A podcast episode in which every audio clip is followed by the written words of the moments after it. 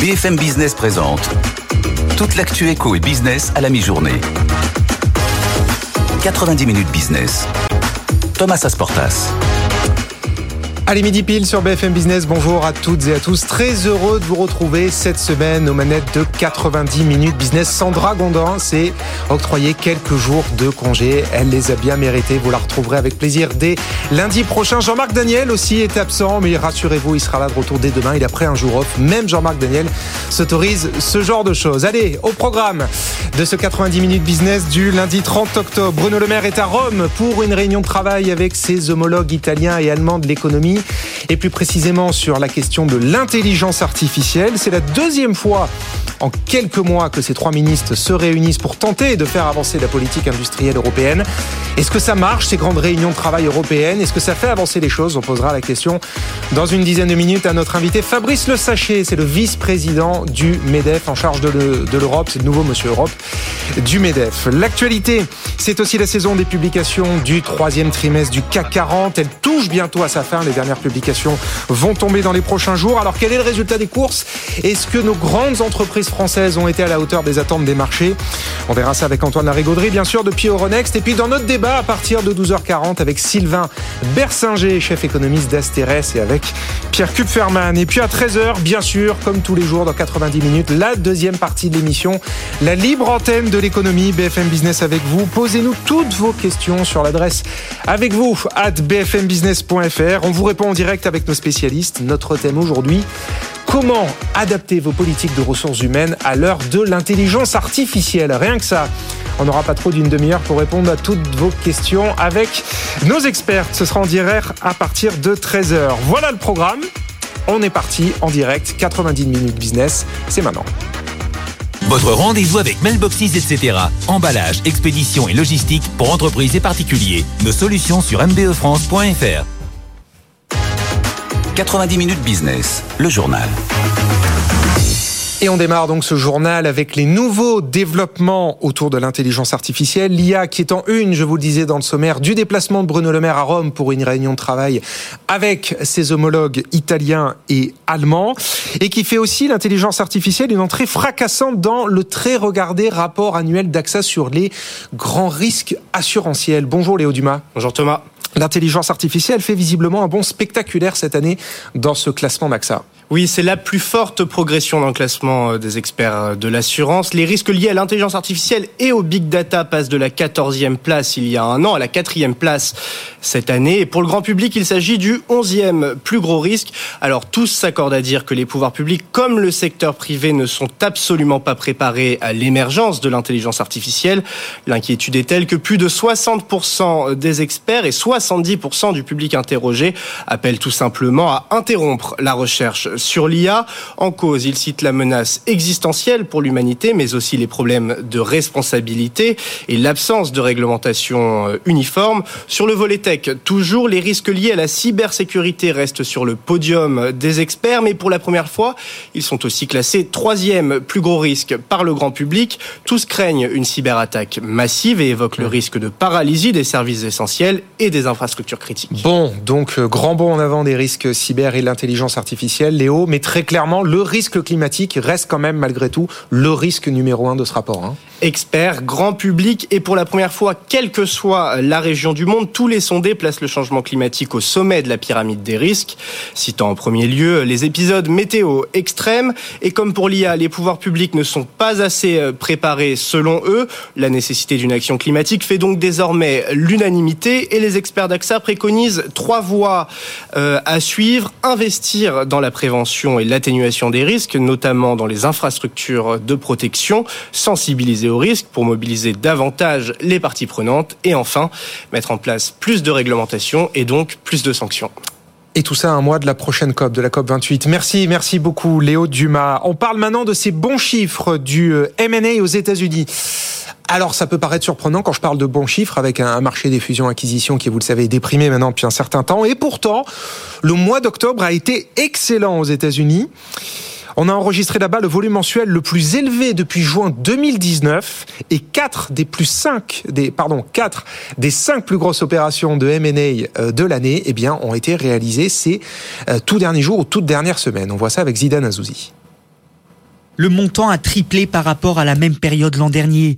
Plus de 139 milliards de dollars de fusion-acquisition en octobre, alors qu'elles avaient chuté de 28% depuis le début de l'année. Les États-Unis sont portés par deux énormes deals dans le secteur pétrolier à plus de 50 milliards de dollars. Beaucoup d'activités aussi dans la pharma et la tech. Peut-être l'aube d'un retour positif pour le secteur, selon Mabrouk Chetouane, responsable de la stratégie de marché pour Natixis. On a premièrement des entreprises qui disposent de, liquidités, de cash, d'accord, permettent de réaliser ces, ces, opérations.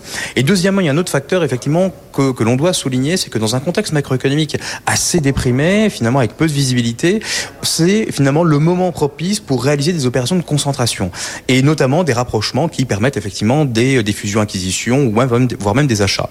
Donc au fond, finalement, on a peut-être, on est peut-être à l'aube finalement d'une inflexion sur ce marché-là. Un avis partagé par la prestigieuse banque d'affaires Lazare.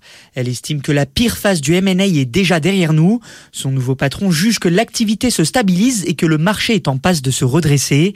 Mais selon les analystes, une baisse des taux de la part des banques centrales est nécessaire afin que le marché retrouve des niveaux solides. Zidane Azouzi, retour en France maintenant avec la deuxième partie du budget qui revient à l'Assemblée à partir de demain. Euh, il y a 15 jours, c'est la partie, la première partie, la partie recette qui est passée par 49.3. Demain, on s'attaque, enfin en tout cas les députés s'attaquent au deuxième volet, donc le volet des dépenses et en l'occurrence cette année bah, aux économies voulues euh, par la majorité par Bruno Le Maire. Et après avoir été enterré plusieurs fois, eh bien figurez-vous que la mise en place d'un reste à charge sur le compte personnel de formation, le CPF, pourrait finalement être voté dans ce budget. Caroline Morisseau. Les députés de la majorité ont réussi à ressusciter une mesure qu'on croyait enterrée. Les salariés vont bel et bien devoir mettre la main à la poche pour payer une partie de leur formation. L'idée d'un ticket modérateur n'est pas nouvelle. Elle avait déjà été instaurée dans le cadre du projet de loi de finances l'an dernier, sauf que depuis, le décret d'application se fait toujours attendre, de quoi agacer une partie des députés de la majorité, pressés par Bercy de trouver des économies et qui du coup menaçaient de passer par amendement pour fixer eux-mêmes les modalités. Ils ont finalement obtenu gain de cause. Il n'y aura donc pas d'amendement. Mais cette fois, le gouvernement s'engage à mettre en place la mesure rapidement. Le sujet va donc être renvoyé à une concertation avec les partenaires sociaux et un décret sera publié au plus tard début 2024, nous dit un ténor de la majorité. Ce sont donc les partenaires sociaux qui vont fixer les modalités, le montant du reste à charge ou encore les salariés concernés. L'idée, c'est de faire payer les salariés qui font des formations qui ne sont pas directement liés à leur travail. L'objectif de l'exécutif, en tout cas, c'est d'économiser autour de 400 millions d'euros grâce à cette mesure. Et oui, voilà, le compte personnel de formation qui fait les frais à son tour de la chasse aux économies lancée par le gouvernement. En Allemagne maintenant, la situation est finalement un petit peu moins déprimée, on va dire ça comme ça, que ce qu'on pouvait craindre. Le PIB a reculé au troisième trimestre de 0,1%, mais le consensus tablait plutôt sur une baisse de 0,2%. Et puis Destatis, euh, l'Institut national de statistique allemand, a légèrement revu à la hausse ses dernières prévisions de croissance pour les premiers et deuxième trimestres, puisque la croissance a finalement été nulle en début d'année et de 0,1 au deuxième trimestre, ce qui veut dire que l'Allemagne a finalement échappé à la récession technique au premier semestre. On parle maintenant, on part maintenant en Norvège. Non, je parle pas encore norvégien, mais on part en tout cas en Norvège dans ce journal où le ministre de l'Industrie, Roland Lescure, effectue aujourd'hui et demain un déplacement sur le thème du stockage du CO2. Le ministre et son homologue norvégien vont évoquer le partenariat engagé entre les deux pays sur le sujet et ils vont notamment visiter le site de Northern Lights. Northern Lights, c'est un gigantesque projet de stockage de CO2 dans lequel on trouve notamment notre champion français Total Énergie, Jean-Baptiste Huette. Le CO2 pourrait bien être le nouvel or noir des énergéticiens. Il s'agit concrètement d'aller capter les émissions directement à la sortie des cheminées d'usine ou bien dans l'air grâce à de gigantesques aspirateurs. Le CO2 est ensuite liquéfié, transporté pour être en bout de course injecté dans le sous-sol. Ce CO2 stocké permet déjà d'alléger la facture environnementale et il peut être réutilisé plus tard pour fabriquer pourquoi pas des carburants de synthèse pour l'aviation. Le projet Northern Light, situé sur la côte ouest de la Norvège, est l'un des projets de stockage les plus ambitieux du monde. Total a d'ailleurs noué un partenariat avec le fabricant d'engrais Yara pour enfouir 800 000 tonnes de CO2. En fait, encore une goutte d'eau dans la mer puisque selon l'Agence internationale de l'énergie, pour être efficace et avoir un impact sur l'environnement, il faudrait pouvoir stocker d'ici la fin de la décennie 850 millions de tonnes de CO2. On en est loin, mais le mouvement est lancé, les projets se multiplient. En France, on est dans la phase d'identification des sites d'enfouissement. Pour nombre d'experts, cette technologie est l'un des outils qui pourrait permettre d'atteindre la neutralité carbone d'ici à 2050. Jean-Baptiste Tuette. Et puis pour finir, retour en France avec un mot euh, de la cité de la langue française, voulez-vous le savez, par Emmanuel Macron, puisqu'elle ouvre ses portes ce mercredi dans le château de Villers-Cotterêts, dans l'Aisne, après six ans de travaux. Tous les détails et les chiffres de ce projet pharaonique avec Timothée Marouzet. 23 000 mètres carrés rénovés, 211 millions d'euros investis et 6 ans de travaux, la Cité internationale de la langue française se prépare à accueillir ses premiers visiteurs. Véritable joyau de la Renaissance, c'est ici que François Ier a promulgué en 1539 une ordonnance sur la généralisation de l'usage du français dans les textes officiels. Intégralement financée par l'État, la rénovation du château, qui a fait intervenir près de 200 entreprises, a absorbé plus de 90% du coût total, un budget conséquent suscitant de nombreuses critiques, une folie présidentielle selon ses détracteurs. Le ministère de la Culture se défend et rappelle qu'il s'agit certes d'un chantier considérable, mais bien moins cher que celui du Grand Palais, 466 millions d'euros, ou celui de l'Hôtel de la Marine, voulu par Nicolas Sarkozy, 141 millions d'euros. La cité permettra également de dynamiser le département de l'Aisne en difficultés économiques et sociales. Le lieu espère accueillir 200 000 visiteurs par an. Timothée Marouzet, donc ouverture des portes de la cité ce mercredi. Allez, midi 11 pour l'heure, on va à Euronext. Les marchés à la mi-journée, les marchés parisiens en tout cas. Bonjour Antoine Larigauderie. Euh, nette reprise depuis ce matin sur le CAC. Bonjour Thomas. Oui, ça se précise, ça s'intensifie même. Hein. On est en hausse de 0,76% et on gagne vraiment des points là au-dessus des 6800 points qu'on a reconquis à l'ouverture. 6847 points. Du côté des autres places européennes, on a du plus 0,6% pour le DAX à Francfort, l'Eurostock 50 qui égale le CAC 40 à peu près, plus 0,76%. Alors à noter quand même une vraie nette reprise du côté du secteur technologique avec euh, Wall Street hein, qui avait euh, donné des, des signaux positifs en clôture vendredi étant donné que le Nasdaq était en hausse Hein, contrairement au reste des, grands indices américains. On a une hausse de 3,5% pour Téléperformance qui est à 106,10 Dassault Systèmes plus 2,73% à 38,90 Et puis les dossiers à problème du moment qui bénéficient de rachat à bon compte, Alstom plus 2,65 à 12,39. On a Sanofi aussi qui a quand même perdu 19% euh, en clôture euh, lors de la séance de vendredi. C'est un record historique hein, pour euh, le groupe de baisse en intraday. Sanofi qui reprend 1,6% là à 82,75 Et puis à noter que les ténors, hein, notamment le secteur du luxe, se remettent à grimper à l'image d'LVMH qui gagne 1,25% à 669,70 euros.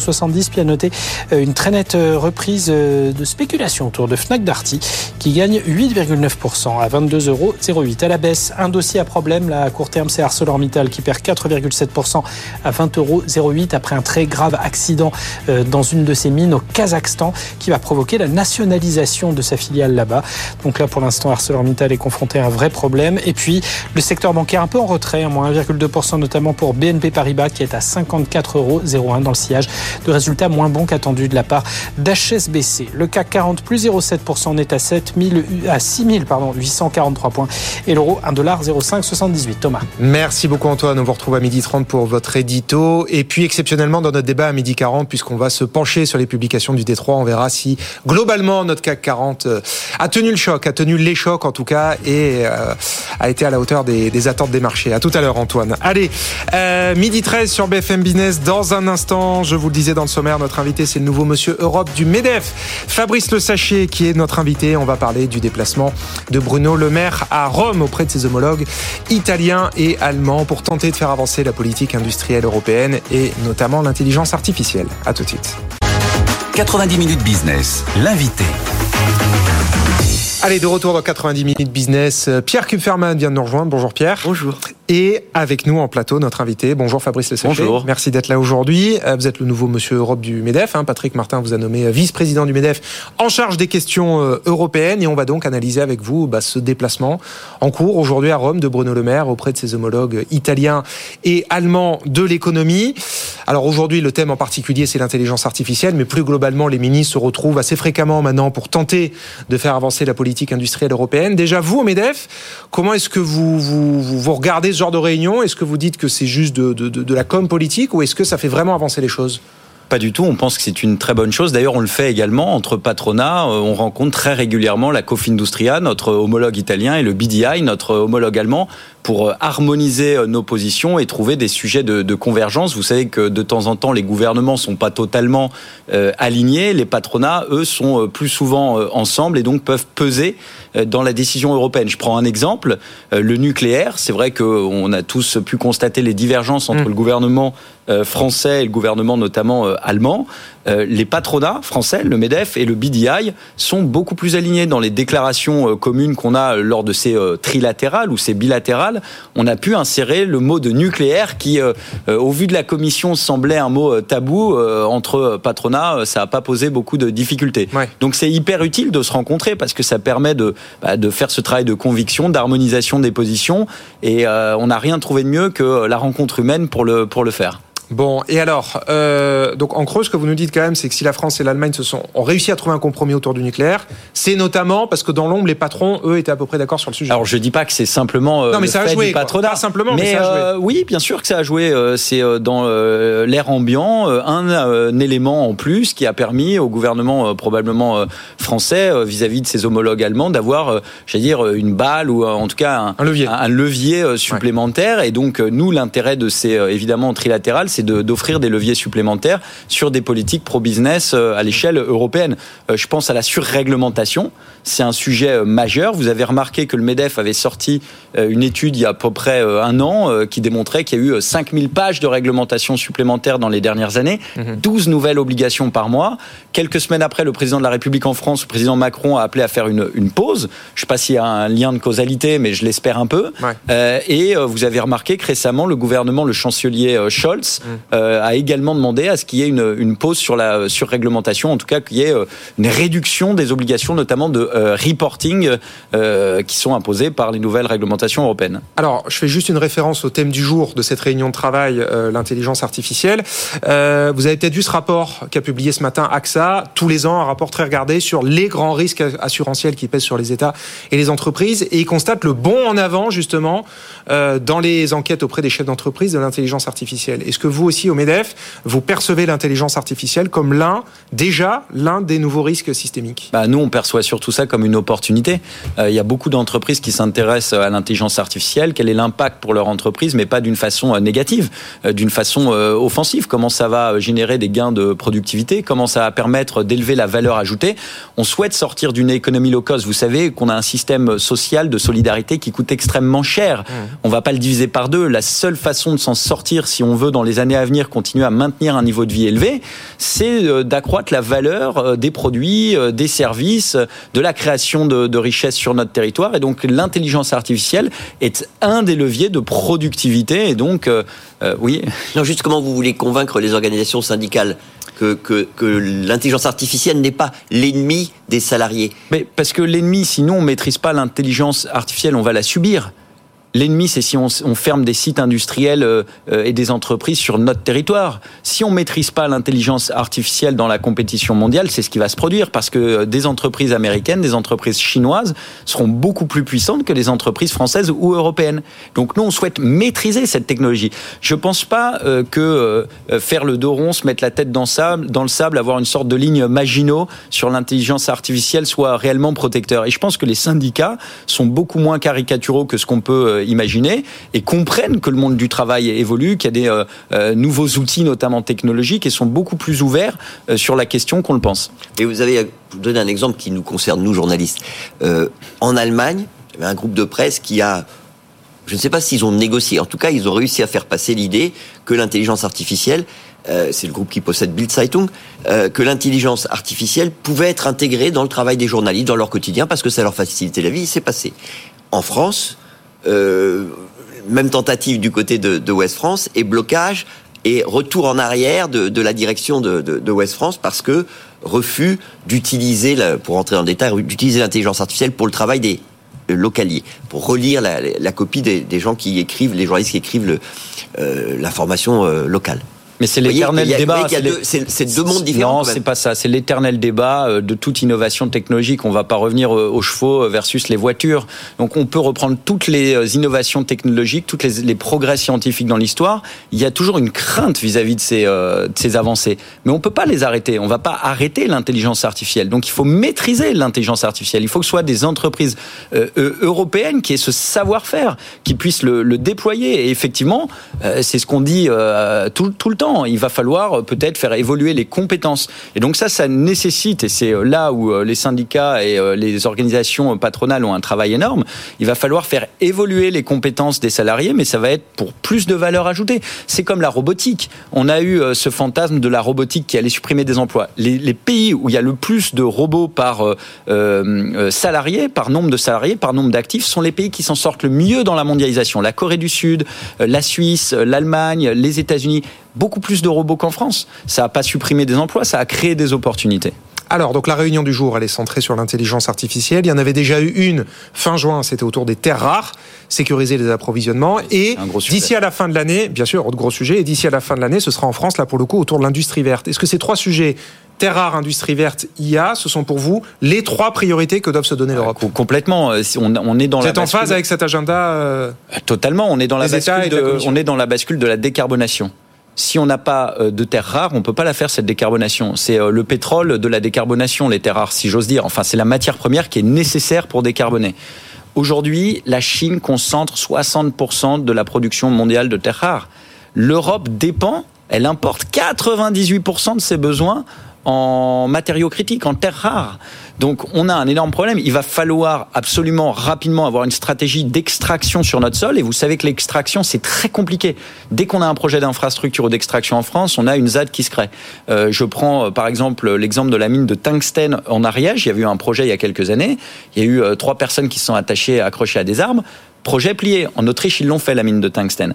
Et on pourrait multiplier euh, les exemples. Et donc, il va falloir retrouver une ambition d'extraction. Imeris a annoncé des choses intéressantes euh, pour le, lithium, mmh.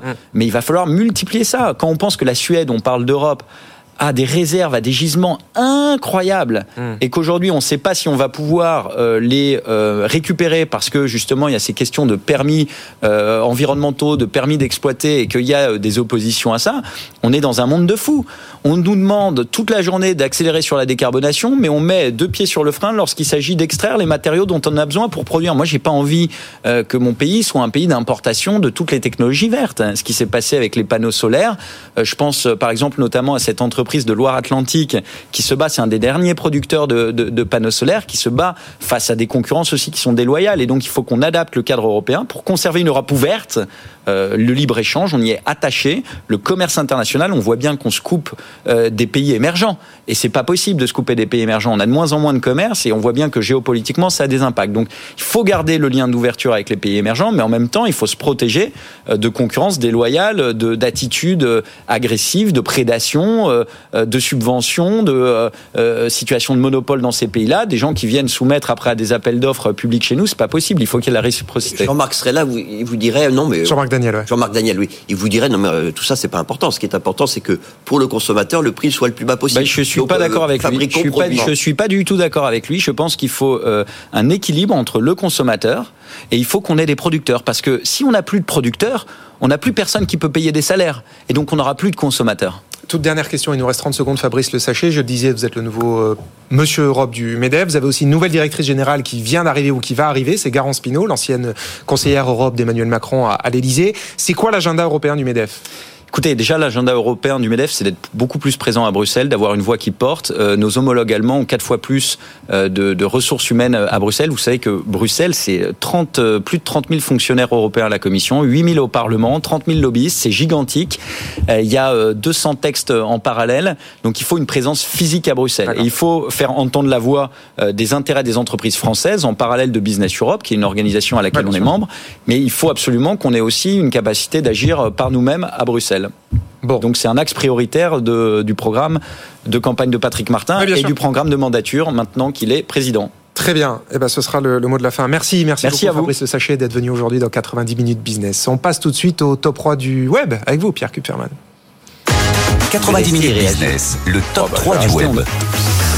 Les trois articles les plus lus et commentés sur notre site internet bfmbusiness.com. Pierre, euh, le top 1, l'article le plus lu aujourd'hui du site porte sur l'Iran. L'Iran qui dépasse euh, l'Arabie Saoudite pour devenir le premier fournisseur maritime de pétrole de la Chine. Oui, on, précise maritime parce que le, premier fournisseur de la Chine en pétrole, c'est la Russie, mais ce pétrole, il est livré par Oléoduc. Et donc, en octobre, euh, les arrivées de brut iraniens se sont élevées en moyenne à plus de 1 800 000 barils par jour, ce qui constitue un nouveau record. L'Iran, qui, selon Barbara Lambrecht, qui est analyste chez Commerzbank, a augmenté sa production quotidienne de pétrole d'environ 500 000 barils au premier semestre. Le pétrole iranien représente ainsi à nouveau 10% de la production de l'OPEP. Ces 500 000 barils de plus ont joué un rôle déterminant sur les cours du pétrole. Les investisseurs redoutent donc un nouveau resserrement de l'offre en cas d'implication de Téhéran dans la guerre entre Israël et le Hamas. Si l'Iran prend directement part au conflit, l'application de sanctions américaines se verrait renforcée, entraînant le baril au-dessus des 100 dollars. Bon, et on fera justement un point sur les euh, prix, euh, prix du pétrole sur les marchés avec Antoine Larigauderie à, à midi 30 qui nous dit que pour l'instant, justement, ça, ça se passe, malgré le contexte géopolitique qu'on connaît, euh, pas, pas si mal finalement. Euh, deuxième article, Pierre, le plus lu aujourd'hui, c'est l'échec des négociations pour un accord de libre-échange justement entre l'Union Européenne et l'Australie cette fois. Alors ces négociations, elles ont débuté en 2018, autant dire que ça date, hein, et elles bloquent toujours sur l'ouverture du marché européen aux exportations australiennes de viande ovine, hum. de bœuf et de sucre. Le ministre australien de, de l'Agriculture a assuré sur la principale chaîne de télé de son pays qu'il n'avait pas obtenu le mouvement souhaité du côté de l'Union européenne. Et qu'en conséquence, eh bien, il y avait peu de chances que son gouvernement puisse aboutir à un accord avant les prochaines élections en Australie, élections qui sont prévues en 2025. Je pense, là je le cite, hein, qu'il faudra un certain temps avant qu'un gouvernement australien ou un dirigeant de l'Union européenne soit en mesure de négocier un accord, et c'est assez dommage, a-t-il expliqué. Dommage aussi pour l'Union européenne, qui espère, par cet accord, un meilleur accès aux gisements australiens afin de réduire sa dépendance à l'égard de la Russie et de la Chine pour tous les composants clés utilisés pour la fabrication d'éoliennes, et de batteries de voitures électriques. Je vois que Fabrice a envie de réagir. Non, mais parce que je trouve ça dommage qu'on n'arrive plus à signer d'accords commerciaux. On l'a fait avec le Canada, le CETA. On a les chiffres, hein, puisqu'on a trois ans de recul. C'est extrêmement positif pour la France et pour l'Europe. On a des excédents commerciaux. Mm. Ça booste le commerce. Et le CETA, ça fait trois ans, on l'a toujours pas ratifié. Et c'est toujours pour les mêmes causes, euh, l'agriculture. Donc il va falloir trouver une façon de traiter euh, l'agriculture, peut-être en dehors de ces accords, j'en sais rien, mais il va falloir qu'on trouve une solution parce qu'on est bloqué sur le Mercosur, sur le Chili, sur le Mexique, sur la Nouvelle-Zélande, sur les mêmes motifs. Donc il euh, va falloir qu'on trouve une solution. Bon, bah ça c'est votre boulot. et vous viendrez nous raconter l'évolution des négociations. On termine, Pierre, avec cette décision annoncée par Elon Musk. Sur Twitter, les menteurs, en tout cas les publications mensongères, ne pourront plus faire gagner d'argent à leurs auteurs. Effectivement. Alors le titre est un peu trompeur, je, je le précise, puisqu'on devrait écrire X, mais bon, tout le monde dit en Oui, oui, oui, oui, oui. Voilà. Twitter, l'ex X. Et, et donc Elon Musk a trouvé sa formule magique finalement pour sévir contre la désinformation.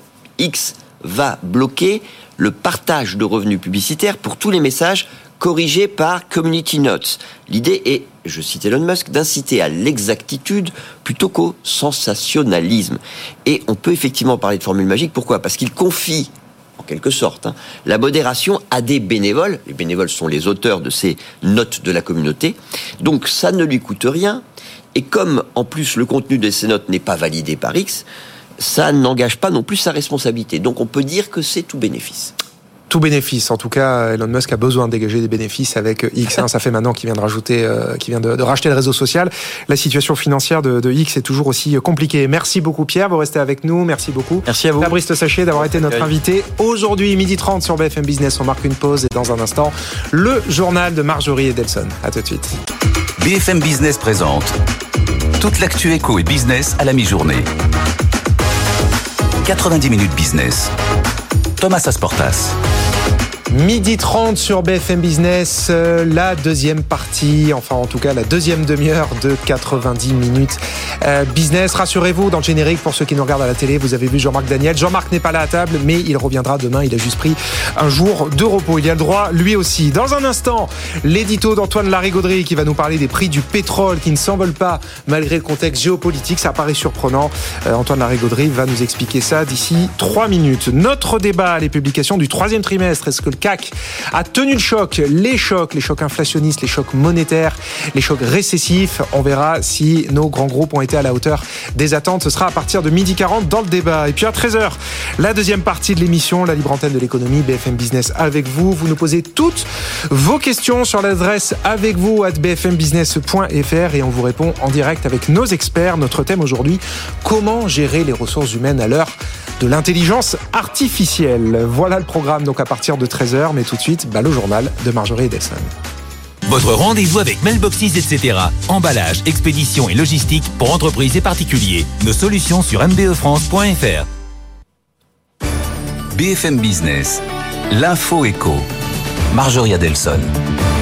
Bonjour Thomas, bonjour à tous. À la une de l'actualité, c'est Bruno Le Maire qui est à Rome. Le ministre de l'économie participe à un sommet avec l'Allemagne et l'Italie sur la politique industrielle. Les trois pays doivent notamment s'accorder sur le contrat avec l'américain SpaceX qui devra lancer deux satellites Galileo d'ici 2024. Car vous le savez, l'Europe est privée d'Ariane 6. Tout l'enjeu, c'est de se mettre d'accord. La France veut limiter le recours à SpaceX, ce qui n'est pas le cas de l'Allemagne.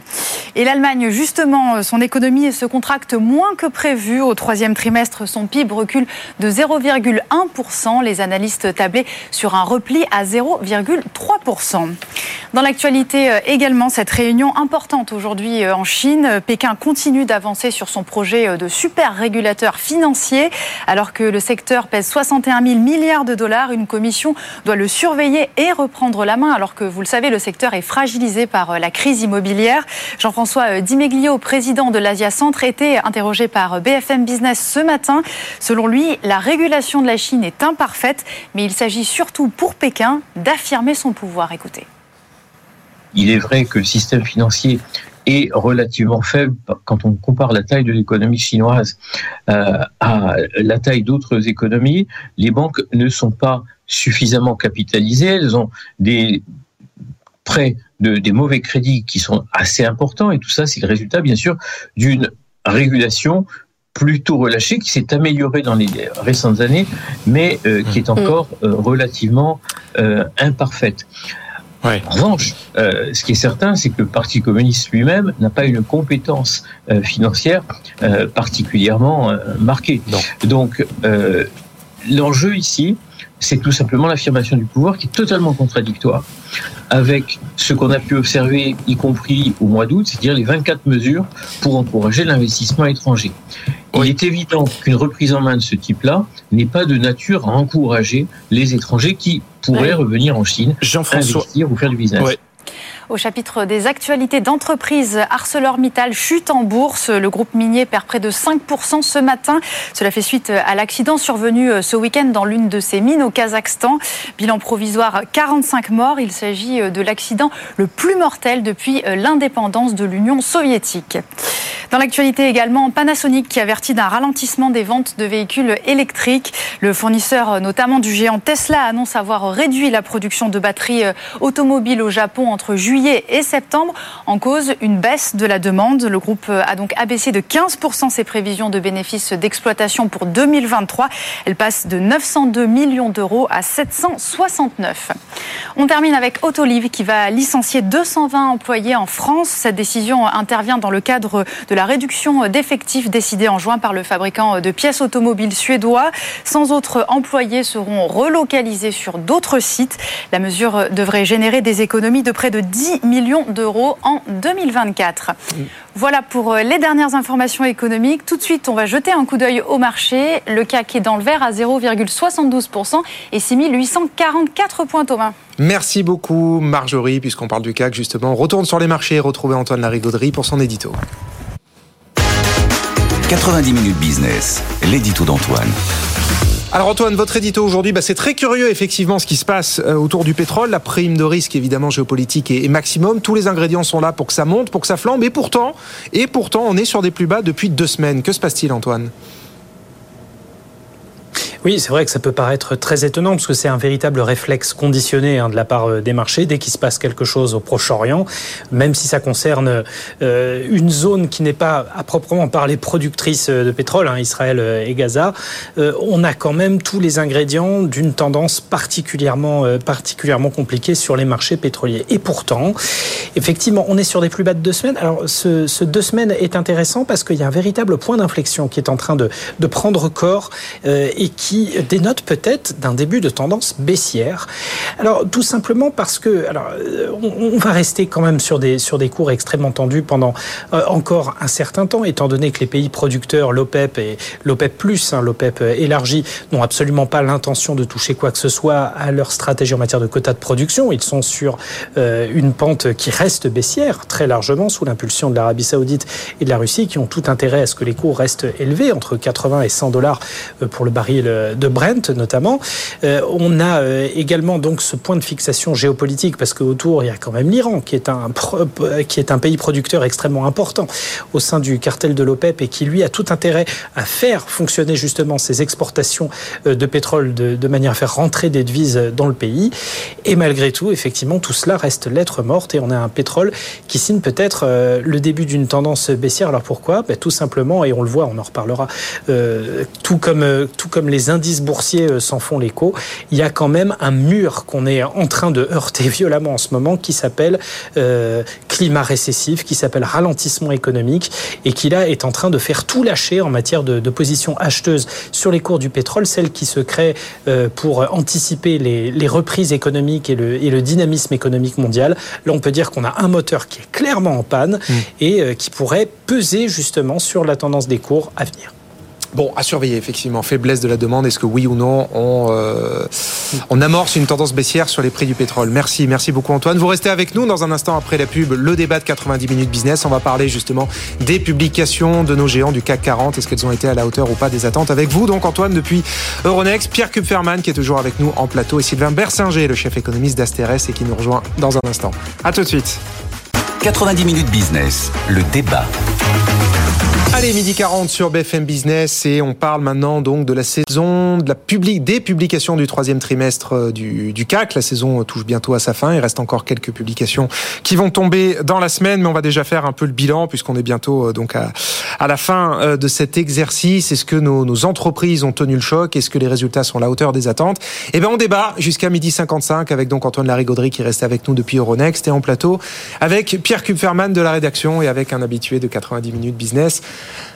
Euh, Sylvain Bersinger, bonjour. Bonjour. Merci de nous avoir rejoints sur le plateau, chef économiste euh, d'Asteres. Alors, ben, je commence par un, je vais commencer par vous, un tour de table.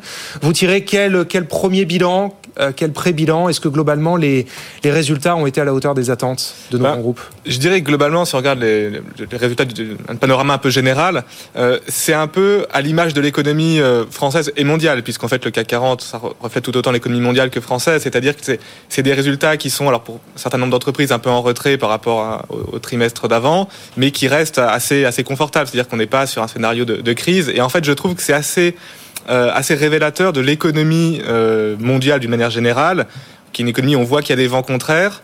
Euh, le rebond euh, post-Covid commence à s'est essoufflé et il y a, différentes euh, disons, épées de Damoclès potentielles sur, l'économie mondiale.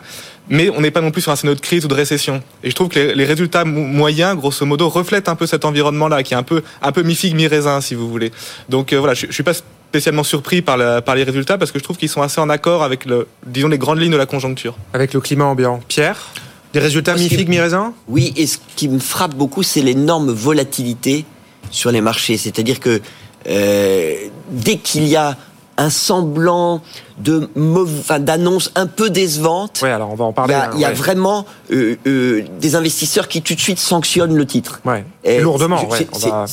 toujours. On va revenir cas. sur ça mais. Mais là, c'est vraiment très lourd. Ah ouais. Et c'est ce qui me frappe le plus. C'est cette extrême volatilité. Comme si on était dans l'attente d'une information parce qu'on ne sait pas finalement vers où on va. Et dès qu'on a une information un peu angoissante, ouais ça réagit très mal. Le moindre dérapage se ouais. paye très très cher. Euh, Antoine, un, un, commentaire général sur ces résultats? Mmh.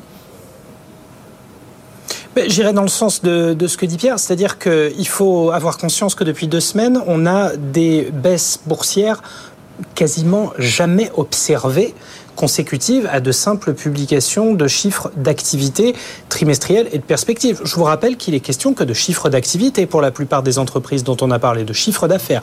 Bénéfices, ça attendra, euh, ça attendra quelques semaines encore. Mais moins 60 sur Worldline, moins 40 sur Alstom, mm. moins 20 sur Sanofi, moins 60 sur EuroAPI, parce que tout part de là, c'est du jamais vu.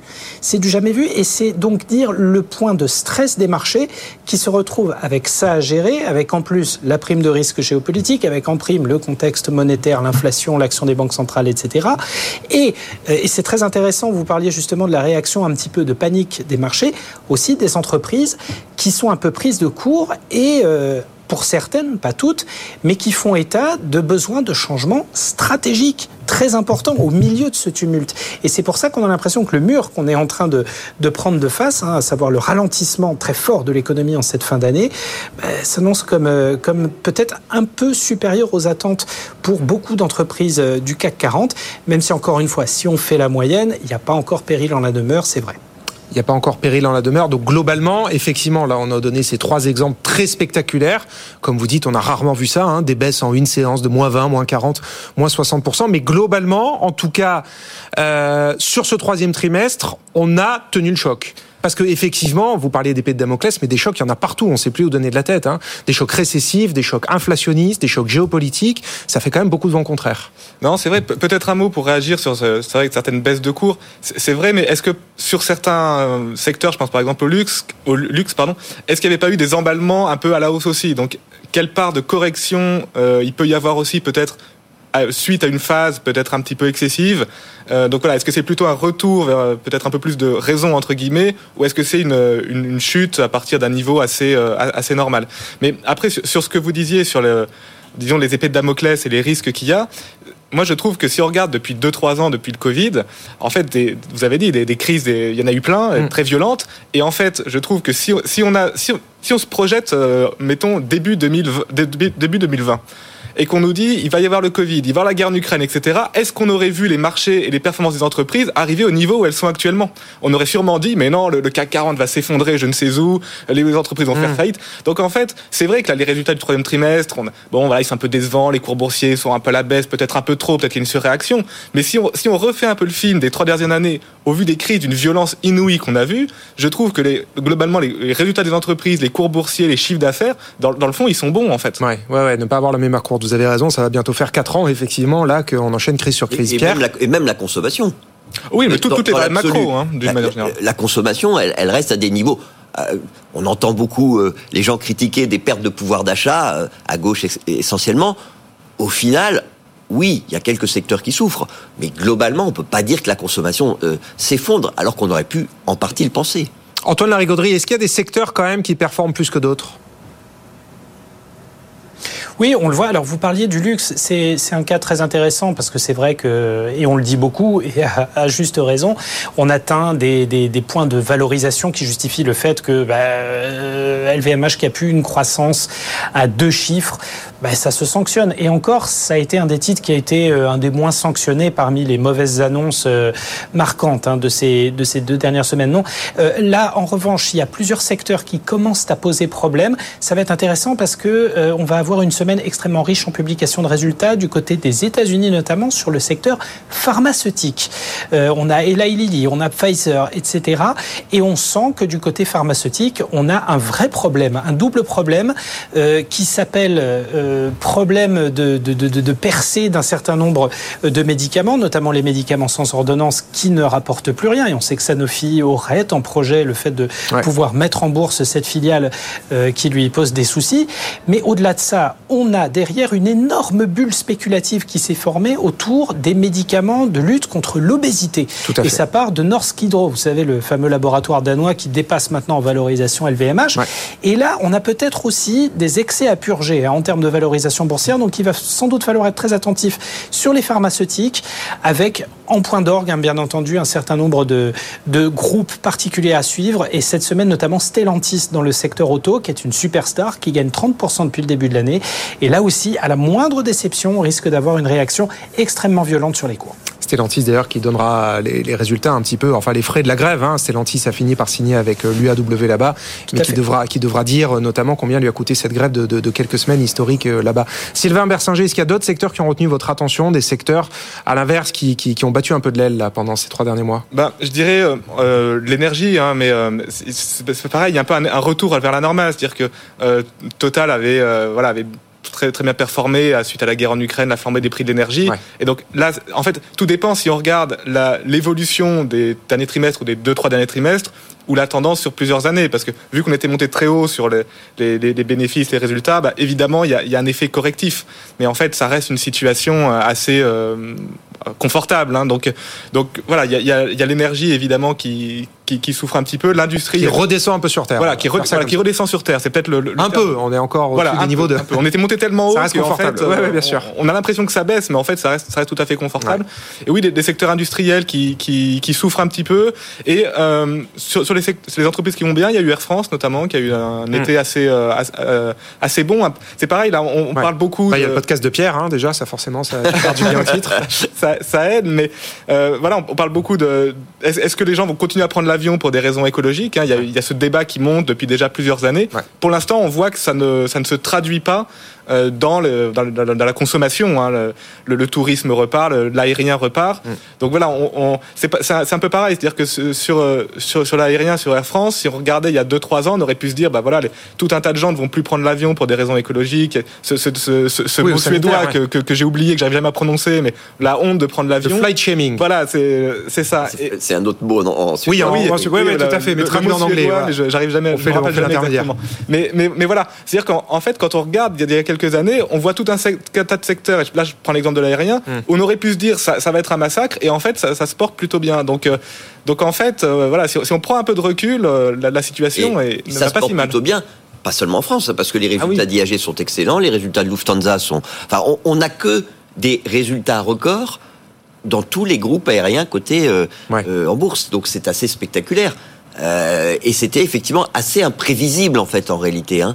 Euh, bon, la question, ça va être euh, est-ce que ça va continuer? Je suis bien d'accord avec vous. C'est loin d'être une certitude, mais, mais effectivement, ça, ça, ça fait partie des surprises parce qu'on aurait pu penser que face à des euh, réduction potentielle de pouvoir d'achat, on fasse des choix Aussi, assez ouais. drastiques sur euh, est-ce que je continue à voyager loin en prenant Ouais. l'avion ou pas? Avec des prix qui ont non. énormément Avec des prix augmenté. qui ont énormément Voilà. augmenté.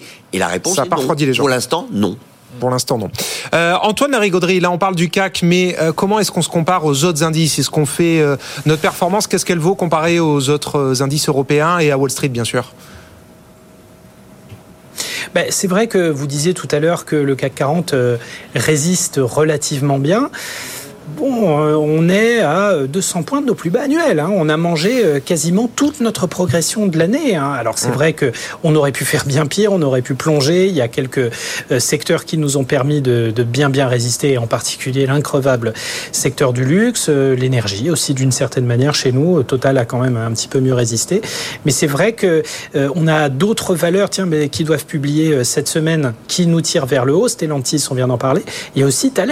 Alors évidemment, dans le contexte géopolitique actuel, toutes les valeurs de la défense, de l'électronique de défense, de l'aéronautique euh, également sont regardées de près. Dassault Aviation qui, qui marche très très bien depuis quelques semaines. Donc ça, ça peut être aussi notre joker et ça peut être aussi notre manière de résister. Euh, je voulais juste euh, rebondir sur ce qui vient d'être dit euh, là en ce moment. Il y a un autre secteur qui risque d'être très actif et qu'il faudra suivre de près, celui de la haute gastronomie, on va dire. On vient d'avoir les, les résultats de McDo qui sont très très bons. on va avoir ce aujourd'hui, on va avoir euh, plutôt euh, au cours de la semaine les résultats de Kraft Heinz, de Mondelez. On va avoir les résultats de Starbucks. Tout ça, c'est des entreprises américaines. Euh, voilà, on va chercher, euh, on va chercher à bouffer, on va se chercher un café, on remplit les placards. Ça, ça va être un indicateur très intéressant et ça peut être un vecteur de résistance des indices actions pour les semaines à venir. Oui, indicateur évidemment de, de morale des ménages, de confiance et de consommation. Clé évidemment, hein, ce genre de, de, de grand groupe. Euh, Sylvain Bersinger, il y a quand même donc ce contexte macroéconomique qu'on décrivait. Euh, on a oublié de parler de la hausse des taux. Finalement, qu'est-ce qui fait le plus mal aujourd'hui aux entreprises? Est-ce que c'est la difficulté à se financer avec la remontée des taux d'intérêt? Est-ce que c'est le ralentissement général de l'activité, sauf aux États-Unis où là, pour le coup, on a vu la semaine dernière un, troisième trimestre excellentissime? Est-ce que c'est l'inflation? C'est quoi aujourd'hui le plus gros boulet euh, tanké aux, chevilles des entreprises? Bah, Je dirais que ça dépend beaucoup des secteurs. Si vous êtes par exemple dans la construction, bah, la hausse des taux, clairement, on, on, sait très bien que la hausse des taux des banques centrales, ça sert à freiner l'inflation. Et le premier secteur qui trinque, si je puis dire, c'est l'immobilier. La, la, la, politique monétaire, c'est en gros, vous faites une crise dans l'immobilier pour casser l'inflation. Je, je parle crûment, mais c'est un peu ça. En résumé. Donc, euh, donc voilà, en fait, ça dépend des secteurs. Si, si, vous parlez de la hausse des taux, je pense que le premier secteur, c'est euh, évidemment l'immobilier, au sens large, hein, construction immobilier. Euh, après, des secteurs plus euh, sur des produits de consommation courante, bah, évidemment, là, le, alors là, c'est plus en Europe, parce qu'effectivement, aux États-Unis, c'est un peu différent, mais le, la baisse de la consommation et, et du pouvoir d'achat. Et après, si on essaie de faire de la, un peu de la, de la projection pour se dire qu'est-ce qui pourrait arriver sur les, les trimestres à venir, bah, évidemment, là, il y a une incertitude géopolitique qui est, qui est énorme.